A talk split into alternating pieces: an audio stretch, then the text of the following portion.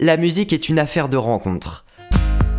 Un artiste et la musique, un artiste et un instrument, un artiste et un autre, un artiste et son public, un artiste et d'autres œuvres, le public lui-même. J'ai envie, aujourd'hui, avec les efforts conjugués de mon humilité et de mon égocentrisme, de tenter de raconter ce qu'a pu me raconter la musique que j'ai embrassée pendant les premières décennies de mon existence. C'est donc la narration de multiples rendez-vous que je vous propose avec ce format. Une vie de trentenaire et des fragments de musique qui tourmentent. Plus que par l'histoire, la technique et la production musicale, ce podcast sera tissé par ma vision et mon oreille sur ces pistes qui ont rythmé et rythment toujours ma vie. Le concept repose sur les morceaux que j'ai pu retenir dans ma playlist personnelle sur Spotify, où chaque morceau que j'ai pu y intégrer est supposé pouvoir évoquer quelque chose chez moi. Il y a donc, par définition, des morceaux dont j'aimerais parler mais dont je ne pourrais pas parler car ils ne sont pas disponibles sur cette plateforme.